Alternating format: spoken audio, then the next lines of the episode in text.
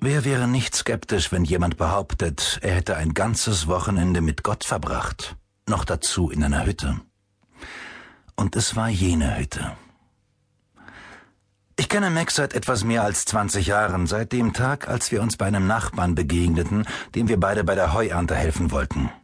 Seitdem haben wir häufig zusammen herumgehangen, wie die Kinder es heute nennen, und einen Kaffee zusammen getrunken oder für mich einen Chai-Tee extra heiß mit Sojamilch. Unsere Gespräche sind immer ein tiefes Vergnügen. Es gibt viel zu lachen, aber auch hier und da eine vergossene Träne. Offen gesagt, je älter wir werden, desto mehr hängen wir herum, wenn Sie wissen, was ich meine. Mit vollem Namen heißt er Mackenzie Allen Phillips, aber die meisten Leute rufen ihn Allen. Nur seine Frau Nan und nahe Freunde nennen ihn Mac. Obwohl ich auch schon gehört habe, wie ein paar völlig Fremde schrien, Hey Mac, wo hast denn du deinen Führerschein gemacht? Mac kam irgendwo im mittleren Westen zur Welt. Ein Farmerjunge in einer irischstämmigen Familie, in der man etwas auf schwielige Hände und rigorose Regeln hielt. Sein überstrenger als kirchenältester aktiver Vater gab sich nach außen religiös, trank aber heimlich, besonders wenn es nicht regnete oder zu früh regnete, und auch sonst fast immer. Mac spricht so gut wie nie über ihn. Aber wenn er es doch einmal tut, schwindet jede Regung aus seinem Gesicht. Wie eine plötzliche Ebbe, die nur Dunkelheit und leblose Augen zurücklässt. Aus den wenigen Geschichten, die Mac mir erzählt hat, weiß ich, dass sein Daddy nicht zu den friedlich einschlafenden glücklichen Alkoholikern zählte, sondern zu den bösartigen Säufern, die ihre Frau verprügeln und anschließend Gott um Vergebung bitten. Die ganze Sache erreichte ihren Höhepunkt, als sich der 13-jährige Mac auf einer Jugendfreizeit zögernd einem Kirchenvorsteher anvertraute. Unter Tränen beichtete er, tatenlos zugesehen zu haben, wie seine Mutter vom Vater bei mehr als einer Gelegenheit bewusstlos geprügelt worden war. Was Mac dabei nicht bedachte, war, dass dieser Kirchenvorsteher mit seinem Vater eng in der Gemeindeleitung zusammenarbeitete. Und als Mac nach Hause kam, erwartete ihn sein Vater bereits an der Haustür. Die Mutter und seine Schwestern waren seltsamerweise nicht da. Später erfuhr Mac, dass der Vater sie zu seiner Tante May abgeschoben hatte denn er wollte freie Bahn haben, um seinem rebellischen Sohn eine Lektion in Sachen Respekt zu erteilen.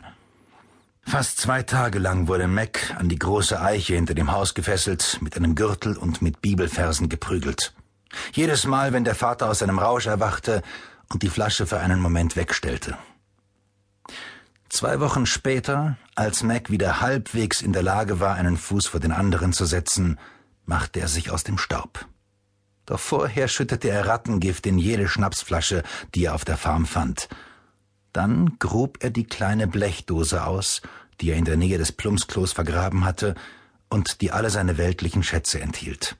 Ein Foto der Familie, auf dem alle die Augen zusammenkniffen, weil sie in die Sonne schauen mussten, eine Baseballkarte, ein Fläschchen, das ein paar Tropfen des einzigen Parfums enthielt, das seine Mutter je benutzt hatte, Garn, und ein paar Nadeln, ein kleines silbernes Gussmodell eines F-68-Jets der US Air Force und seine gesamten Ersparnisse, 15 Dollar und 13 Cent.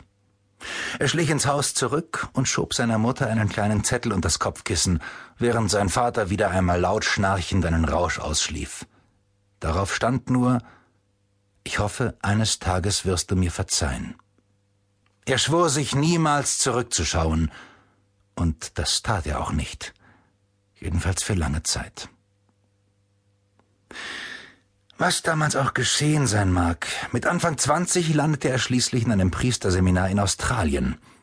Als Mac von Theologie und Philosophie genug hatte, kehrte er in die Staaten zurück, schloss Frieden mit seiner Mutter und seinen Schwestern und zog aufs Land nach Oregon, wo er Nanette A. Samuelson kennenlernte und heiratete.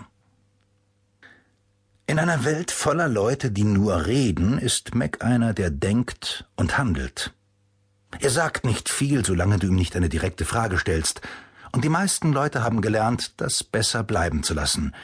Wenn er dann nämlich zu reden anfängt, fragst du dich, ob er nicht vielleicht ein Außerirdischer ist, dessen Blick auf die Landschaft menschlicher Ideen und Erfahrungen sich völlig von der Sichtweise aller anderen Leute unterscheidet. Es ist so, dass er mit einer beunruhigenden Vernunft diese Welt betrachtet, in der die meisten Leute immer nur hören wollen, was sie zu hören gewohnt sind.